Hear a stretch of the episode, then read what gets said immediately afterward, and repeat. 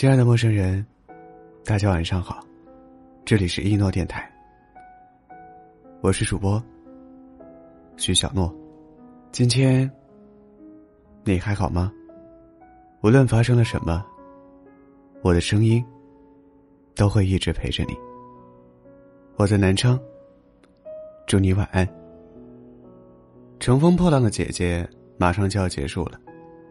节目聚焦每一个三十加姐姐们的自我成长，引起了大家对女人三十全新的思考。再加上前段时间刚刚结束的电视剧《三十而已》，通过聚焦三种不同状态的三十岁女性，再次向大家展现了不同的视角。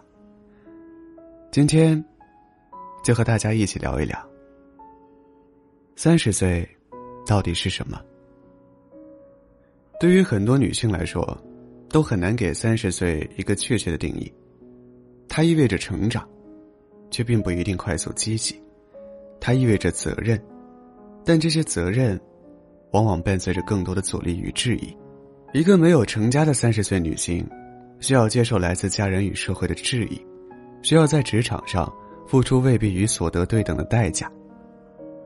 一个成了家的三十岁女性，需要思考家庭与工作的平衡。一边承受着生育带来的生理和心理变化，另一边，还需要处理随时可能出现的婚姻和子女教育问题。女人三十，更像是人生的某个关键分水岭。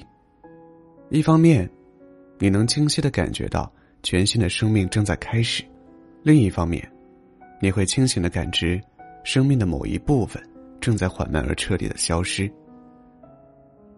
前两天。在微博上看到一个话题：三十岁以后还有青春吗？很多人的回答是：青春只有一次，走了就是走了。这句话不假，脸上的胶原蛋白流失了，就不会回来。十八岁的夏天过去了，就只能成为回忆。但问题在于。谁规定了？青春只能是这些。我一直记得曾经看过的一则泰国广告，女主角单身未婚，有稳定的工作。三十岁那年，她做了一个大胆的决定，辞掉现在的工作，去非洲当摄影师。几乎所有的人都不同意，父母担心她，朋友怀疑她，所有人都跟她说同一句话：“都三十岁了，过一过稳定的日子吧。”还折腾干嘛？在这些质疑面前，女主角也怀疑过，可是后来她想通了，想做的事情就要去做。三十岁，总比六十岁年轻。视频的最后，女主角如愿去到非洲，然后留下了一句话：“我三十岁了，那又怎样？”周迅曾经在节目里说，自己有很长一段时间，一想到马上就要到四十岁这件事，就会哭。怎么都缓不过来，连保养得当的明星都会这样，更何况我们普通人。以前的我，也有过很多关于三十岁的可怕假设：长出皱纹，头发变少，工作不如意，可能还单身。二十四岁那年，看着职场上越来越多的人比自己还要小，就会忍不住感到恐慌。后来，在这样的担忧与害怕中，我终于迎来了自己二十六岁的生日。我发现，一切没有那么糟糕。虽然我没成为多富裕的人，但我有喜欢的工作，稳定的生活。那些陪伴过我青春的人，仍然陪伴着我。我在爱里栽过跟头，但我依然没弄丢对爱的渴望和信心。重要的是，我比十八岁那年坚定多了。我终于理解了那句话：年龄是时间送给人最宝贵的礼物。看着自己年龄一天天增长的过程，有点像是一点点解锁关于人生更多的密码。你会发现。原来还有那么多不同的人生体验，原来还有那么多与众不同的自己。张含韵在定义里说：“青春一定很美，但自己创造的自己更美。成长的过程，就是在创造自己的过程。一个真正成熟的人，不会害怕自己老去，只会害怕无法解锁更多的自己。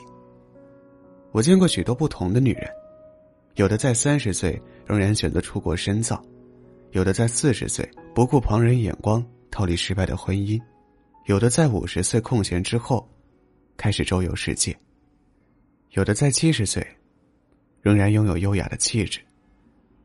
愿你也能成为这样的人，奔走在自己的热爱里，过自己想要的生活，永远大声的称赞自己，永远年轻，永远热泪盈眶。晚安，祝你好梦。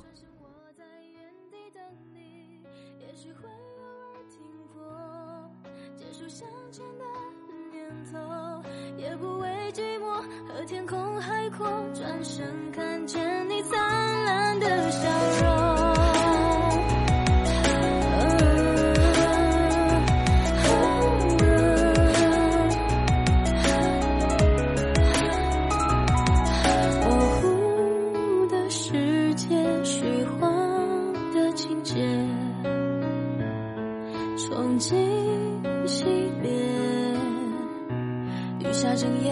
也不能凝聚星辰多一些。的风凛冽，握紧你的手，不怕夜更迭。在悲伤的时候，在痛苦的时候，坦率像沙漠里的海市蜃楼。我看着你背影，想。却和时间偷偷溜走，思念只难免。时间不知深浅，想做你锦上添花一场盛宴，是唯一心愿可成言。现实和梦啊，原来都在一瞬间。我们的心像烟火，一朵连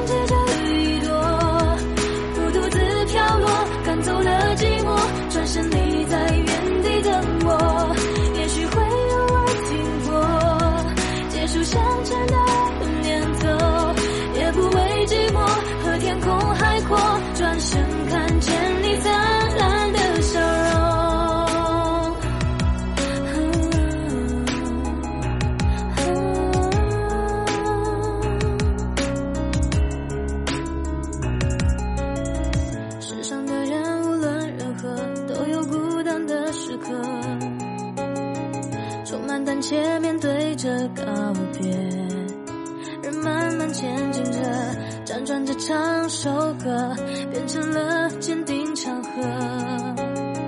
仍然期待着明天有新的喜乐。你微笑的瞬间，心绪像断了线，拥抱是荒原中的昙花一现。如果心下雪很咸，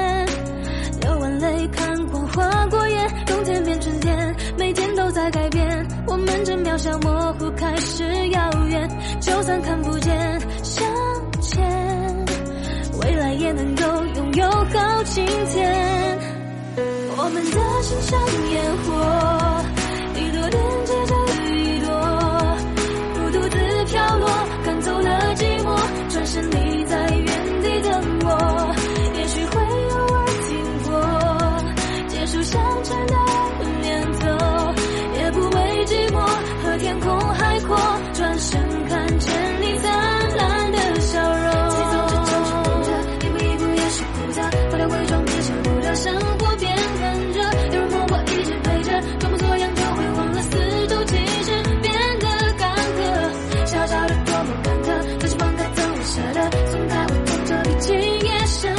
这当想回头的时候看到